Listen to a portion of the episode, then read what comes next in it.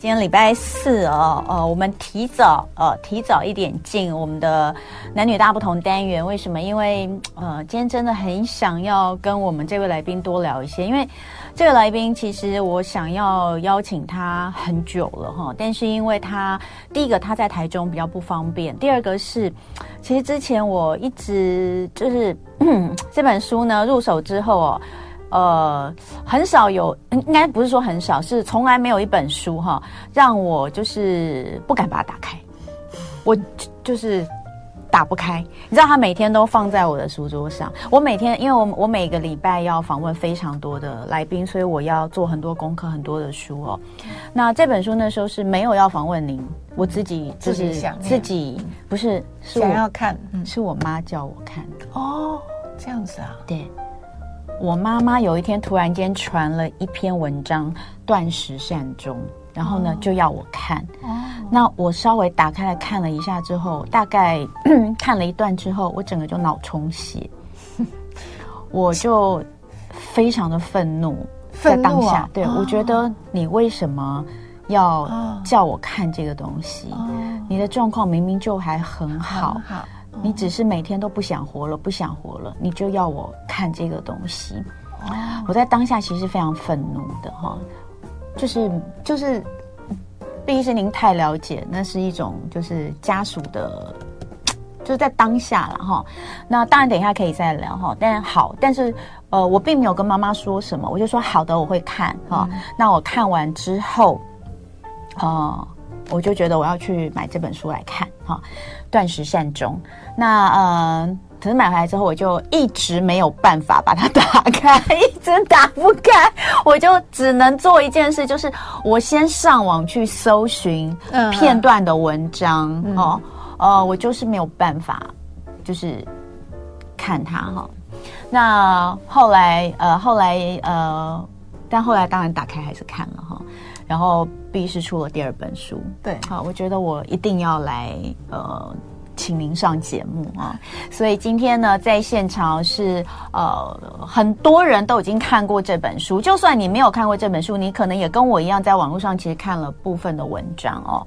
断食善终哦，这本书的作者，同时最近他因为呃引发太大的回响，所以最近他又出了第二本书，有点像是更具体的，呃实际的去如何操作，或者是解决这些问题，不管是心理的、呃生理的，或是环境的问题哦，呃。的第二本书叫做《有一种爱是放手》，两本书都是麦田出版哦。那今天我非常非常高兴的邀请到卫福部台中医院复健科资深教学医师毕柳英医师，欢迎毕医师。谢谢谢谢主持人。哎，我我刚刚啊这样讲，你会不会生气？我不敢打开你的书。不会，因为生死是人生大事啊，嗯，所以大家都有很多的情绪。嗯那妈妈跟你讲这样的事，啊、呃，大部分的子女因为都不想妈妈离开，嗯，所以一开始都是会有很复杂的情绪。嗯、那我们家很特别，嗯，还有我们家是因为我爸爸妈妈从来就不忌讳谈死亡。嗯、我们不需要用哎，爸爸要走了或妈妈要走了这样子来谈死亡。嗯，我们家是就是平常的时候，呃，日常生活中新闻啊、戏剧啊、故事书籍啊，我们就从那些事情开始谈论生死的。嗯、那样子的话就不会呃。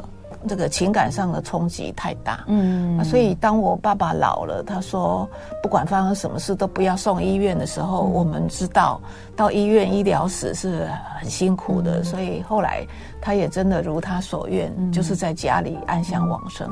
嗯、那我妈妈呃得到小脑萎缩症，也交代到了他不能吃啊，嗯，啊不能动的时候，他他不要这样带活，嗯、那我们也就。呃，也可以做到，就是说啊，他要断食往生，我们就陪他。嗯，对。好，所以呃，我在这里还是因为也许有些听众朋友其实还没有看过这本书，也没有看过呃这个呃毕医师他的文章在网络上，那我还是要介绍一下我们今天的呃这位作者哈，也是这位来宾，他是毕柳英医师，他是台大医学系毕业的哈。您您的您的先生也是对不对？哎，我们是同班同学。同班同学。对对 好，那呃，他曾经是台中市立复健医院的院长，中山医学大学医学系的教授，现在呃是在卫福部台中医院复健科担任资深教学医师。其实非常呃非常特别的，我我从您就是说你在四十几年前那时候要选科的时候，嗯，你其实当时就选复健科，那个时候其实这是比较冷门的，非常冷门的，对，不对？对对对。呃，他那时候就写到说，他为什么没有去选那些最当红的、热门的，然后感觉是呃医生，其实当医生就好像要去呃。救治病人的生命哦，从死神的手中把他们抢救回来，那不是才是医师的职职志吗？哦，他为什么没有去选择这些科系的原因是，因为那一些科系常常要面对死亡。嗯，对，所以我原来是不想面对死亡，对，所以我才选择复健科。对，可是我没有料到，我妈妈往生以后，嗯、她留下一个。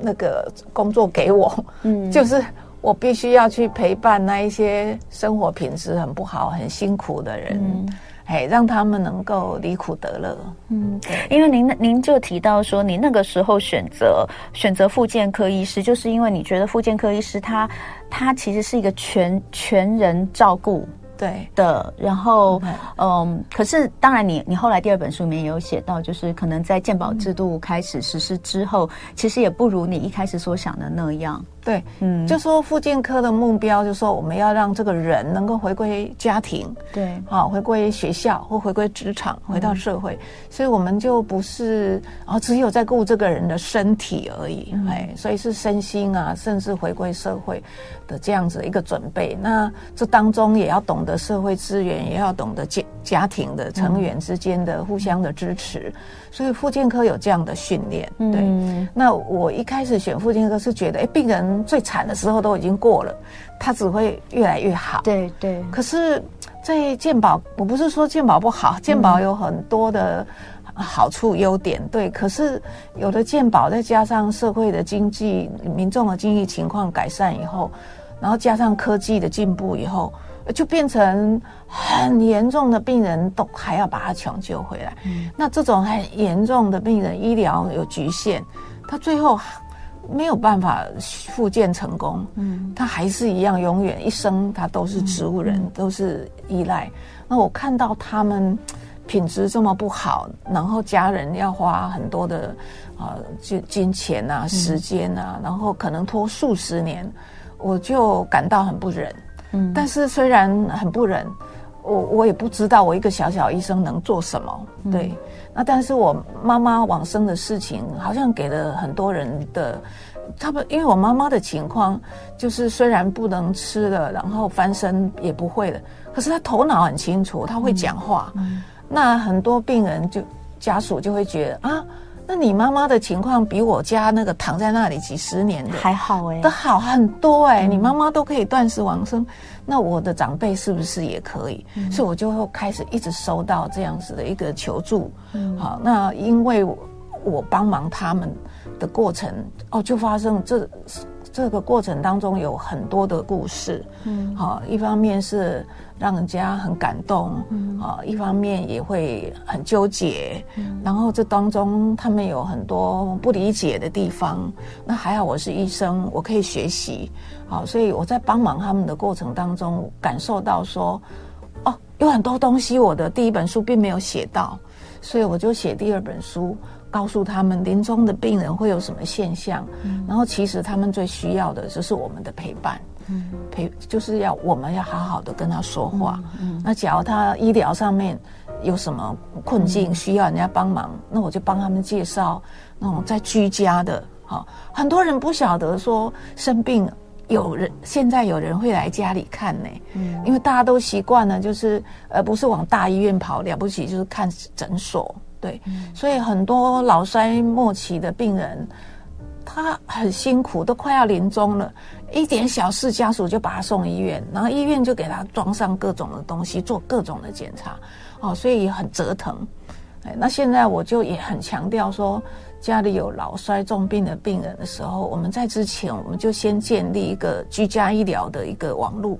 嗯，那譬如说在宅医疗学会、嗯、居家医疗学会、好居家护理所，对，像这一些你上网查，你的县市哦都有很多哎，所以应该要知道家里有人好像身体状况不好了，年纪很大了。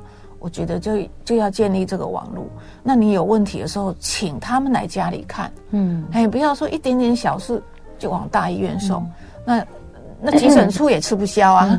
哎、所有这些病人都跑到急诊处来，其实急诊处也会没有效率，他也会叫你等，嗯、因为他看起来也不会马上怎么样，所以病人没有得到很好的的照顾啊。那来来回回这样折腾好几趟哦，对要临终的病人来讲。当然不是最好的，呃，因为我以前是呃医药记者哦，我很早就是二十多年前就是哈，然后看起来那么医药，医药记者蛮长一段时间哦，所以 呃，当我看到您的书里面写到 您的母亲是小脑萎缩症，而且是家族，就是家家小小脑萎缩症就是家族哈，家族遗传的这个时候，因为以前我有。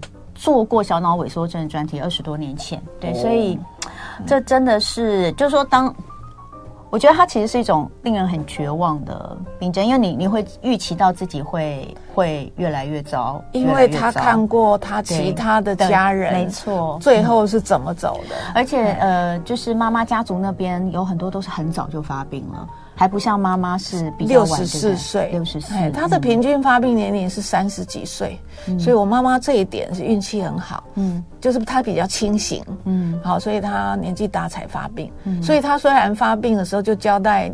呃，末期要帮他解脱，可是他又新又活了十九年，很积极，而且其实，在前面那段时间是也很好的，很好啊，对对？他、嗯、他他很积极的在做复、嗯，自己帮自己做复健，嗯，对，所以我我们来讲一下这个，这个是小脑萎缩症，它是一种小脑退化的遗传性疾病。到目前为止，从二三十年前我在呃做他的医疗专题，到现在看起来都还是没有有效治疗的药物，对，二十二三十，虽然我们说医医学一直在进步，但在这这个病症上是没有的哦，嗯、所以，嗯，这个妈妈是在八十三岁的时候来执行这个断食，因为在那个状态之下，其实呃是已经已经就像毕医师说的，虽然他知道确诊自己有这样子的疾病之后，他就告诉大家，到了最最后不要做无谓的医疗，对，不要插管，不要卧床，对，对，那但是一直还是十九年很很还是很健康的，对，每天生活都因为。什么我看完这个，就是我要讲，就是为什么我妈妈传这个给我，我看的时候，我觉得就是会生气的，因为就是我觉得我妈妈跟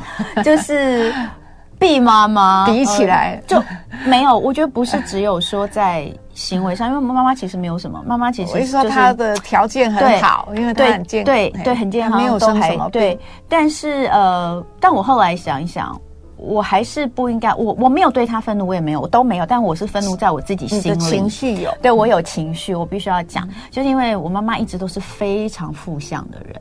哦，他也不出门，也不跟人家打交道，哦，每天就是在家里面不断的就是所有的情绪都在心里，嗯，然后觉得自己很可怜，哦，觉得自己很很悲惨，大概是这样子那种负向。妈妈一直以来都是这样，对，所以呃，我妈妈是一个负能量很大的人哦，那你会很容易被她的情绪所感染啊。嗯可是，B 妈妈看起来她是一个很、正向，很正向，她很正向。对，所以我觉得一个负向跟一个正向，这就是最大的差异了。我觉得在这件事情上面，嗯、就你怎么去看待死亡这件事情，嗯、我觉得毕妈妈她是真的有看透彻，她知道，她是很积极的努力，到最后一刻不行了，那我也很积极的决定我要做什么。对，对对，对，我心里面就是想，如果今天。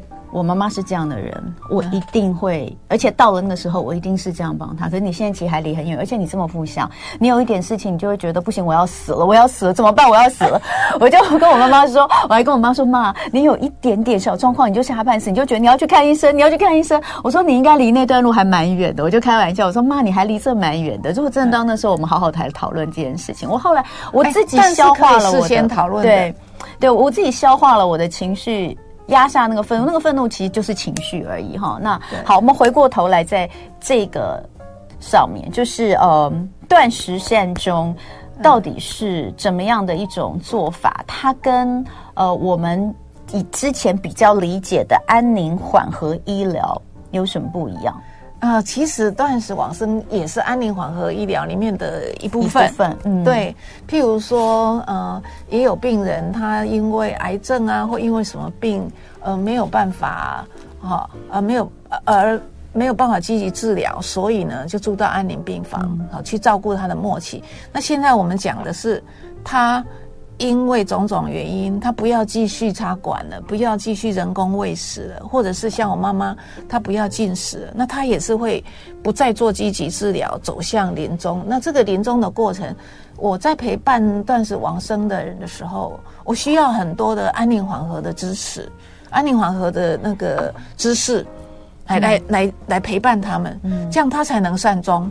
不是只有断食就可以善终，嗯、是断食的过程，我们知道如何好好的去陪伴。嗯、其实这一段话某种程度也解答了大家的第一个疑惑，就是、嗯、断食善终不就是让他饿死吗？那这样子是这样子不是很残忍吗？这我相信也是到目前为止您遇到的最多的问题之一。嗯，我们待会回来继续跟毕医师聊。今天礼拜四男女大不同，我们聊的是断食善终。这个在呃近一年当中，你可能非常容易，不管你是在网络上。或是在跟朋友聊天哦，尤其是在长辈有长辈的群组里面，你一定常常看到这四个字。我们今天呢，呃，终于请到了《断食善终》这本书的作者，卫福部台中医院复健科资深教学医师毕柳英医师，呃，带着《断食善终》还有他最新的这一本，呃，叫做《有一种爱是放手》，算是《断食善终二》哈。对，来到我们的节目当中哈。那我们刚刚聊就是呃，断食善终和。安宁缓和医疗的差异，其实它就是在里面的一环，对，里面的一种。哦、对，那嗯，呃，这个我我我们还是先让没有看到这本书的人再稍微了解一下。那个时候，您送您陪伴妈妈走的这一段，是在妈妈八十三岁的时候。那时候你就是妈妈说，妈妈觉得时间差不多了，你就去陪伴她。呃，基本上就是我妈妈六十四岁的时候。嗯呃，确定这个诊断，嗯，那他因为看过其他家人，他就知道后来就是会卧床插管，嗯，好，然后身上可能有压疮，四肢会卷曲，因为躺久了就会这样子，嗯，所以他就交代他以后末期不要这样子，嗯，那我们就都答应他，哎，那到他八十三岁的时候，他就是完全都要依赖别人照顾，然后连。翻身都有困难，嗯，然后吃东西很容易呛，嗯，但是他不要插鼻胃管，嗯，对。那所以呢，其实我在那个之前，我就有看到日本，哦，有一本书《大往生》，大往生，嗯，他提到说他自己呀，嗯，这个医生说他自己万一得失智症，嗯，他要在他还有那个决策能力的时候，执行能力的时候，他要断食往生。嗯，我那时候想哈。我也没有听过这个名词。虽然我们知道以前很多高僧大德，他们到了那个要圆寂的时候，他们会不吃不喝。可是基本上他比较是人生的末期。那这个断食，这个大往生的作者，他说他要在失智症还有能力的时候，哦，那当时我那时候就开始到处去找资料，但是找不到。但是也有找到几位就是华人哈，他们学佛的，他也是末期的时候会说。哦，不吃不喝，然后专一心念佛啊，往生，然后大家都觉得这个是很圆满。那我有这个想法了以后，在譬如说傅达人先生他要去安乐死，嗯、我就跟我妈讲，我说啊，傅达人哦，他其实不一定要跑到那么远去。我说他只要不吃不喝，他就会走了。嗯，但是我没有告诉他说你将来也可以这样，我就只是告诉他。不吃不喝的人就会走了啊！我不知道我妈妈有感受到什么，但是等到她说她觉得她时间到的时候，我就把大往生直接拿给她看。那因为这本书里面它有很详细的描写人生的末期，就是自然会不吃不喝哈，然后也不饿也不渴，然后那个过程会分泌酮体，会分泌吗啡。我想他从那本书里面感受到。没有吃没有喝而死亡，不是一件很恐怖的事情，所以他看完这个书，他就隔周我再回去看他，他就直接跟我说他可以用这个方法。嗯，那因为其实我在心里这个已经放了六七年了，所以我就跟他说，他一讲我就立刻回答，好，我会全程陪伴你，然后我会请教安宁缓和科，呃，那如何陪伴你的临终，然后假如有困难的时候，我有资源，他们会来帮忙给药或者是给什么。那所以呢，我妈妈一听到我这样讲，她整个人就这样啊，就这样喘一口气，整个人放松。哦，我才知道，原来我妈妈很烦恼。第一个是她很烦恼，她用用什么方法走？那结果现在我们找到方法了，她就放心。第二个是他不知道，他想走的时候，我们儿女愿不愿意放手？就他没有想到。我立刻就答应他。那因为我们三个孩子，我是老大，然后我也是家里唯一的医生，所以他觉得我答应了就没有问题了。那我的做法是，我跟他商量好了，我就写在我的部落格。那写在我的部落格以后，我就直接传给我所有的家人看，包括孙辈啊，因为我儿子啊、侄子啊都都长大了。哎那大家，大家都很冷静，哎，因为因为阿嬷讲这样的事情也讲很多年了，哎，譬如说我儿子也是医生，他也跟我儿子讲，我儿子跟他说没问题，我帮你打一针你就走了，对。但是后来为什么没有打一针？还是跟傅大哥有关系，因为傅达仁先生离开的时候，我妈妈才知道说，哦，原来打一针走在台湾是。不合法，不合法的，对。对，所以我妈妈说：“那我不要你们三个，我们家有三个医生，我说我不要你们违法，你们这那个医师执照被吊销，他舍不得，对，好，很可惜，对，所以后来他就选择这个方法，但是他选择这个方法走，我是战战战战兢兢，因为对我来讲是第一次，那我就是带着佛经这样念经，安安稳我自己的心。”可是做的过程，全部都是在我的出乎我的意料之外的好。嗯，譬如说，他前面的十天，他是因为少吃少喝，他变得很轻松，精神变得很好，睡眠也变改善，因为比较不用起来上厕所。那因为所有的人都回来陪伴他，所以他就是心情都很高兴，讲话也也也很大声，所以我连我儿子都很惊讶，因为我他。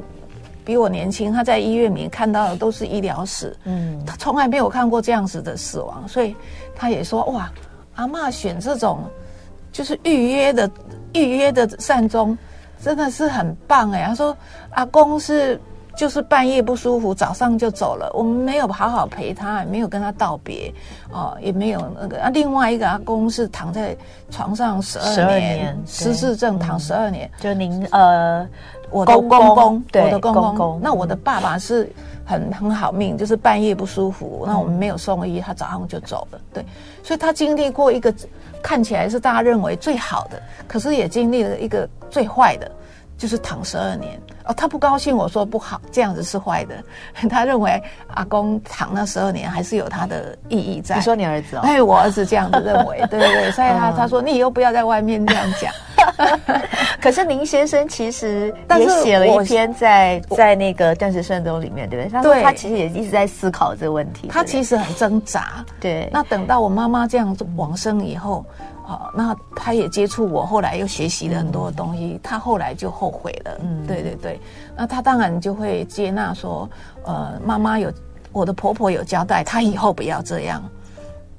就躺那么久，对，她不要这样 插管躺着。对，那我们就一定知道，我们全家族的人看我公公，所以我公公是菩萨，对不对？因为他以他的那个是这样子的一个经历来教导我们，你们以后不要像我这样。嗯、对对，所以所以台湾现在为什么这么多人回响这么热烈？嗯，因为我们几十年来一直大概至少三四十年了。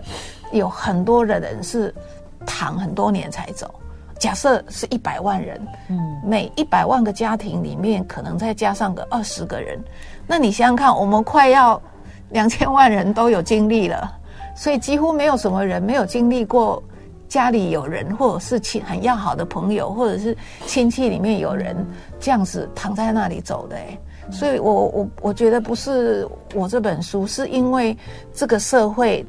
啊，已经有酝酿那个气息，说，但是我们看不到解方，而现在有不知道有方法，对，而我们现在看到了一个断食善终是一一条，也许可以采行采采取的一个选择，对，我们有了一个选择。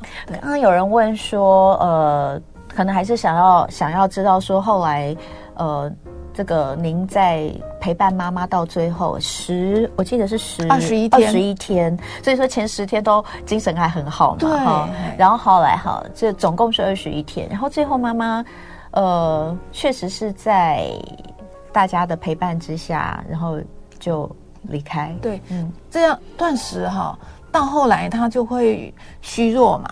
哎，虚弱了以后，他睡眠的时间就会很长，嗯，所以他就会睡眠时间越来越长，清醒的时间越来越短。嗯、那我都是跟家属讲说，他睡觉的时候不要把他叫起来，好、嗯，不要说又把他起来翻身或做什么东西，就是让他好好的睡，因为他那时候很累，他就是需要睡眠，嗯、睡眠最重要。嗯、然后醒来的时候，我们就是陪他好好说话，嗯，哎，那所谓的好好说话。我觉得有很多事情可以说，嗯，好，最重要的有三件事。第一个就是说，要让他有信心，他会去到一个好地方，然后呢，他所想念的逝去的人，他会跟他们见面，嗯，啊，会团圆。所以我妈妈最想念的应该是把她带大的那个表表姐，呃，她的杨姐。还有她的妈妈，哦，她跟我爸感情不好，她不想见到我爸爸，所以我就不会提你去到那里会见到我爸爸。哎，对，那那我就会一直讲哦，你你你看到有佛陀了，看到啊啊那个呃观世音菩萨的话，你就跟着他走哦，看到光的跟他走。啊，另外一个我就是告诉他，哦，你这一辈子哦，有哪一些哪一些事迹，哇，就是很棒的地方，让他觉得他辈子是很有价值的，这样比较愿意放下。啊，我们当然会很感谢他这一辈子为我们家庭的奉献。嗯，那另外还有一件很重要事情是要让他没有牵挂。嗯，所以他讲，哦，我这个我也是对家属也是这样讲的。哎，他最想见什么人，都让他们来见。好，然后呢？呃，比如说，嗯，他心里可能会牵挂谁的，我们告诉他，哦，我们大家会互相帮忙，让他觉得没有牵挂，那又要去到一个好地方，又觉得自己的这一生很有价值，那我觉得他就会放下。我有两个例子哦，他们就只是家里做好这个决定，决定要放下，他的长辈就走了，所以没有断食，他们就往生了。这是一个很奇怪的事情。那长那这两个例子的长辈那时候当，当然他的身体状况是已经不好了。对对，很不好，已经在靠维生系统了吗？没有，哎，有有有有有插鼻胃管，有插鼻胃管。那他们就是决定到底是要回去让他去安养中心，嗯、还是要回家请外劳？嗯、那结果因为看到断食善终，嗯、最后大家决定说那不要，我们就选做另外一个选择，嗯、就是回家断食往生。结果呢，做完这个决定的第二天哦，这两位长辈就走了。哎，那我就他们这样跟我讲，我就说，嗯、我说说哦，我说你爸爸或者是你妈妈好体贴哦，嗯、他们知道你们已经放下了，他就没有牵挂，嗯、那他不想让你们麻烦，所以常常就是对，常常就是子女哦，或者是哦。嗯在旁边陪伴的人放不下，对，我们放不下对他，嗯，因为我看过这样的书，那临终的人他也是会在这边张望，这边张望，在那里举棋不下。他说他跨在一个墙上，不知道要往哪边好，所以你在这边好好的跟他说，推他一把，嗯，哎。好，我们在这里休息一下，但直播会继续，欢迎大家来跟贝医师聊天哦。今天是礼拜四哦，我们男女大不同的主题是断食善终。来到现场的是卫福部台中医院复健科资深教学医师毕柳英毕医师，欢迎毕医师。很谢谢您今天特别从台中北上。那除了呃，在二零二二年时出版的这本《断食善终》引发非常非常热烈的回响之外，最近又呃出了一本《断食善终二》哈，呃。有一种爱是放手。严格说起来，第一本书是让大家理解这个概念，尤其是用自己陪伴母亲呃远行的这个过程，让大家知道。那当然，这本书在出版之后，呃，获得非常非常热烈的讨论，也衍生出好多好多的问题哦、呃，不管是执行方面的问题、情感上面的问题，或是现实环境的问题，在法律上到底合不合法的这些问题哦。所以第二本有一种爱是放手，就是针对这些面向，还有搜集了非常非常多您在写完第一本书之后所陪伴的呃一些家庭，对，呃一些呃一些当事人以及他们的家属的故事收录在里面哦。两本书呢都呃，我觉得根本就是。现在家庭应该人手一套，就哎，如果你还没看过这本书的话，我不知道麦田出版有没有在有一种爱是放手上来之后有做套书，他们应该要做套书，因为万一你没有断食善终，你应该可以两本一起带哈，嗯。因为不是只有在讲断食，其实主要是在讲善终。对啊，善终，善终这个话题，我们节目其实聊过非常多次哦。嗯，嗯，而且而且我们还从不同的层面，可能从医师的角度来看，嗯、呃，从呃从这个呃心理师的角度来看，因为像大医院，像台大安宁病房里面就有配心理师嘛，哈，角度来听，甚至又从殡葬业者，上礼拜小冬瓜来上我们的，对，来 也在讲，对，也在讲哈。概念其实是很很类似，只是大家、嗯、大家各司其职，做的不一样。嗯，所以呃，我们的 YouTube 上也有好多的好多的问题。等一下，我们那这些问题事实上也真的就是现在目前存在的一些问题。我们待会一起来请教 B 医师。那 B 医师在刚刚上一段节目当中呢，把他呃陪伴母亲的一个过程哦，大概让大家知道哈、哦。那接下来我们就要讨论一些衍生出来大家最多问题，包括呃断食断食。善终其实就是让一个人饿死，这样是这样不会很残忍吗？这样是对的吗？嗯，我来讲一下我妈妈的例子，嗯，因为其实我妈妈的身体状况已经是，我在第二本书里面是写五十五十个例子，嗯，那我最近演讲的时候，我已经有九十四个案例了，嗯，其实我妈的身体状况是所有这些案例里面最好的，嗯，对。那对他来讲，那个过程难过的是什么？他稍微有一点饿，但是他还是可以看着我们在旁边吃饭。嗯，对对对。那他的饿呢，就是早期的时候，他有喝水的时候，水里面有搅一点莲藕。嗯，所以他只要有喝到几口莲藕水，他就觉得那个饿饥饿感就消失了。对，嗯、好，所以饿不是大问题。那在学术的论文上面都有提到。其实我们只要连续饿几天，饥饿感就会消失了。嗯，对。好，那另外一个是渴，嗯，对。那渴目前哈，我们的做法就是用湿的棉棒定期去湿润它。那湿棉棒那个有的时候它吸一下可以吸到一点水，但是不会呛到，因为那个量很少，所以喉咙不会干。嗯，那嘴巴呢要擦护护唇膏，对。所以它其实只要这里不干燥，好那。那个脱人这个呃脱水并没有我们想象那么难受，嗯、对对对，他他最后他说苦的时候，问他哪里苦，他其实讲的是一些躺很久了关节的痛啊，好、嗯，或者是我们让他起来坐着啊看电视，那坐久了就屁股痛啊，嗯、所以他说还有一个是虚弱，他觉得。帮忙转位的时候，哦，他说形容自己像麻吉一样，嗯，就是软绵绵的啦，嗯、全身软绵绵。那以前他会帮忙出力，对。后来他没办法帮忙出力，所以我我觉得他没有人受什么很大的痛苦。那后来我们也有几位就是意识很清楚的，嗯、对，那个他的姐姐，嗯，好陪伴太太也有一起陪伴。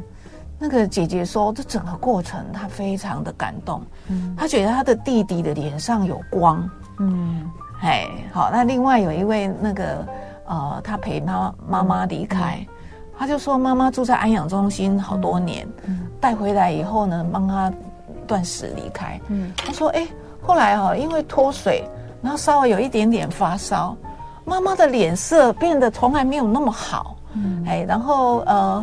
呃，本来都没有什么反应，嗯、就只是会跟身体这样动来动去。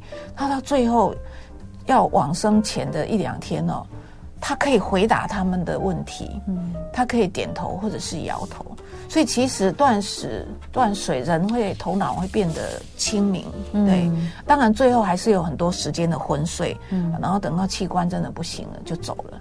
但我也也也有人在抱怨说啊，我我把断食善终美化了，嗯，嘿，当然还是因为我们以前会听到绝食抗议，对对，对，就会觉得很可怜，绝食，绝食。绝食会觉得绝食就是一种自杀的方式，因为我要拿这个来威胁你哦，你不答应我，我就绝食到死。那断食跟绝食不是一样的意思吗？不一样，不一样，差很多。嗯、譬如说，嗯、那个大往生的中村仁一，他就说，一般人想到不吃不喝，就觉得好像是在沙漠里面没有吃没有喝，很可怜，然后然后这样子是干渴而死。饿死，对他说，可是不是啊？我们现在讲的是老衰的病人，他已经吸收不了了，不吃不喝，或者是这些卧床的病人，他没有吃的能力了。可是我们每天给他灌六罐，灌太多了。所以，我妈妈虽然说是这里面状况最好的，可是她也是不会翻身、不会吞咽的人呢。啊，所以其实我们不会身体健康好好的人去做断食往生，嗯、那当然，那都那就真的是饿死。对，嗯、可是现在我们的对象都是属于他们的身体功能已经非常差，嗯、几乎都没有行动能力了，都躺在那里很久了。这样子的人，他本来就不需要那么多，而我们给他太多，嗯，所以家属会问我，嗯、呃，断食我们决定了，为了把他好，让他断食往生，可是断食往生会不会痛苦啊？嗯，我说。呃，以以他现在的状况来讲，他断食往生的过程会比他现在好。嗯，我就觉得很惊讶，为什么？而且这个是基于就真的以生理的感受来说，都可能会比较好。因为他前面不好，嗯、对，因为他前面太痛苦了，嗯、他被绑着。躺在那个那个安养中心，每天看着天花板，嗯、然后呢，每天被跪灌，嗯，灌这个六罐。嗯，可是现在我们把他带回家，哎，嗯，他回到他熟悉的地方，然后我们不再给他吃那么多了，嗯，然后家人都在旁边陪伴他，唱歌给他听，跟他说话，帮他按摩。嗯，他他当然是比原来还好，他为什么会很痛苦？有，嗯，有痛苦的个案。那个痛苦是因为他原来的疾病的痛苦，嗯，我们医疗无法减轻。了解，就像癌症末期的痛，对痛你没有没有办法减缓。对对对，嗯、所以有人说断食不一定能善终，那安宁缓和也不一定能善终啊。嗯，本来就没有任何一个人可以完全无痛苦，除非安乐死。哦，当然安乐死的人也是有痛哦，他也可能因为癌症的痛，嗯、然后去做安乐死。嗯、对，嗯、所以你没有办法让每一个人都毫无痛苦。嗯、但是以我所经手的这些断食往生的个案来讲，只有两三个个案很辛苦。嗯、对，那都是因为他原来的疾病。嗯，他不是因为断食而造成的。嗯，基本上断食人会很轻松，然后因为有家人好好的陪伴，因为死亡有一种痛叫做整体痛。就是身体的痛、灵魂的痛，全部都加在一起了。那当我们懂得如何好好跟他说话，如何好好陪伴他，他的那种灵魂的痛、那种整体痛就减弱很多。连那个癌症的病人哈，他乳癌，他他吃了用了很多的吗啡，还是很痛，他就说他要自杀。那女儿就妈妈，你不要自杀，那我们来断食好了。结果。决定好要断食，因为爸爸本来不答应，后来爸爸也答应了。嗯、他只决定好做了这个决定哦。他那天晚上吃了二十几年的安眠药，忘了吃就睡着了。就是他心情放松到，因为知道尽头在哪里。所以后来那几天，我就看他脸书形容哦，妈妈就到跟我们一起在院子里面赏花、喝茶。对，所以他是一个癌末需要安宁缓和的人。可是他原来的安宁提供的还没有办法足以减少他的疼痛，可是因为他决定，他的太他的女儿、他的先生都愿意放手让他断食，他就没有那么痛了，所以他后来是是高高兴，就是心情很愉悦的，然后去度过最后那几天断食。嗯，对，然后大家也都知道，他就这几天要走了，就会好好跟他说话，大家心里该讲话。想的事情都会讲出来，像我跟我们妈妈平常哪有那么常爱来爱去的？可是你都知道她要走了，你怎么不会跟她说妈妈我爱你？嗯，对对，好，那当然，嗯，可能在现实面上还是有蛮多的问题，不管是在呃医师，或是当事人哦，或者是家属之间，所以你你怎么看这些？你觉得到目前为止最多的迷思，比如说像您的先生就是一个最好的例子嘛，因为他是医生，他觉得医生怎么能够就是 这个确实是目前最大的问题。嗯，我觉得家属放手这件事。他们其实很早就觉得这个人躺在那里好可怜，可是他不知道他有什么解放。嗯，可他一旦知道了以后，哎，他看到这么多这样的例子以后，他觉得那我们也可以放手啊。好、哦，现在是家属从辛苦的照顾这么久，看着他抽痰，每一次抽痰这样子痛苦，他他放手了。可是现在医界不愿意接手，嗯，医界不愿意接手，医界觉得天哪。我安宁缓和是在陪伴临终的病人，好，然后给他们最好的治疗，最好的身心灵的治疗。可是你现在说这个病人是要来我这里断食，啊，断食断水，他们会觉得很过分哎。所以现在呢，我们找不到啊安宁机构，就说呃，第一个就是说安养机构，嗯，我们说我们不要再插了，你这次换了就不要再插安安养机构不可以，我们怎么让你的？让你的家人在我们这里不吃不喝走，他们不愿意。对，那我们就想，那有没有医院可以收？目前也是几乎没有。嗯，对。那这样，所以怎么办？都只能在家。家。所以我现在就说，我们要自立自强。嗯，一切没有办法接受，嗯，我们自立自强。但是我希望最后一切要能够接受。如果在家的话，哈。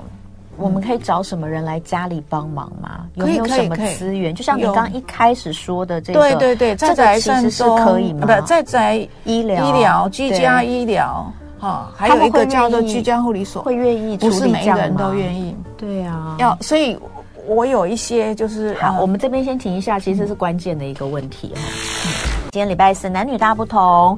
呃，卫福部台中医院复健科资深教学医师毕柳英毕医师来跟大家聊聊断食善终，同时也带来断食善终二哈，有一种爱是放手，更多的例子哦，呃，来跟大家呃聊这个议题，以及现在确实可能面到面临到的一些困境，有没有办法解决？刚刚我们在 YouTube 上有朋友，好几个朋友都提到同一件事情，就是说呢，呃，有人说他已经在。在健保卡上注记哦，比如说 DNR 比较侵入式的急救等等。可是他说，到底应该怎么做才有效？因为听说现在嗯，最后的状况，因为他说他做这件事是因为他不希望小孩到时候呃必须要去承受一些做决定的困难。但是有另外一种状况，就是这个东西其实你就算做了，到最后也不见得真的能够依照你的意愿去做。所以签署哈，嗯，你应该说那个是给外人看的。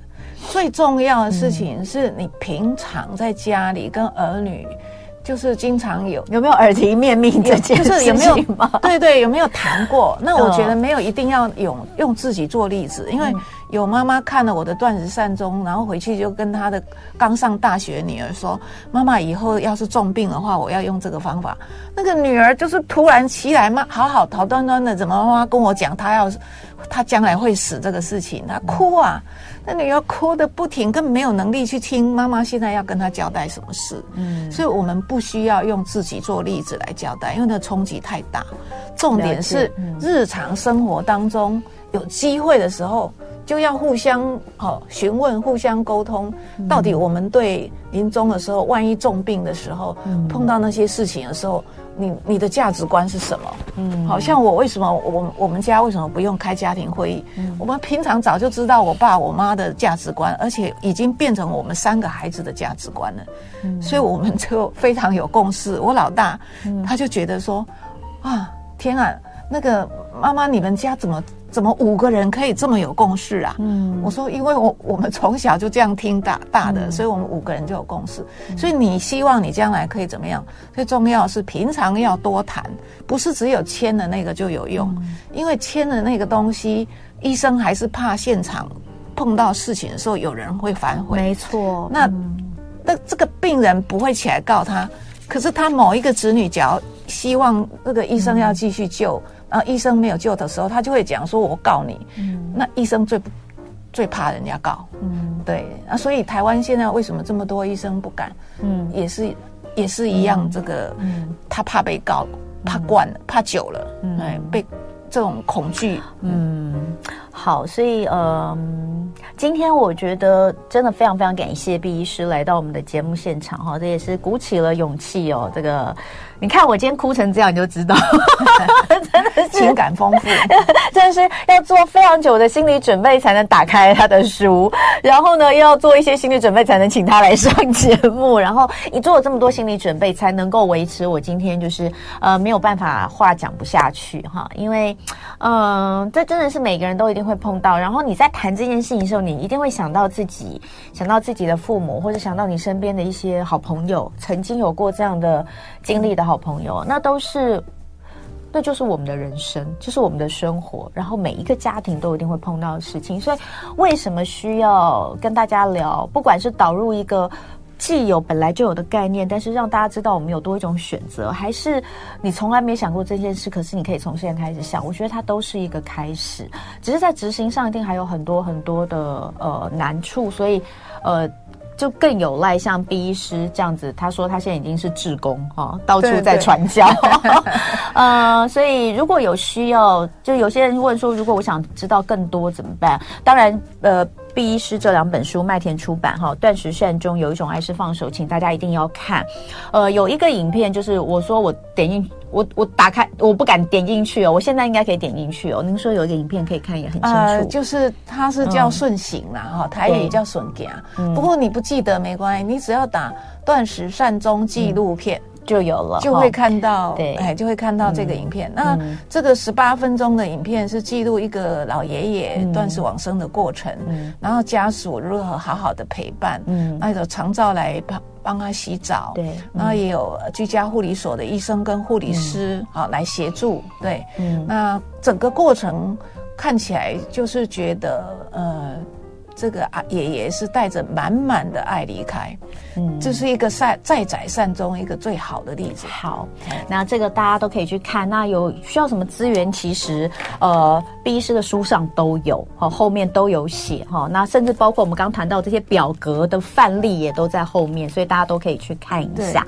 那有机会我们一定还要再请毕医师来我们的节目。今天真的是时间太短了，非常非常一个、哦、好，就是要找我的话，嗯、请上我的。脸书找我，这样比较方便。有可以讯息，对，因为可以传讯息，我也可以传档案，他也可以传病人的影像给我，这样子。你们只要在网络上打“断食善终”，就会看到毕柳营三个字，很容易找到。谢谢毕医师，谢谢你，谢谢你来，谢谢。就爱点你 UFO。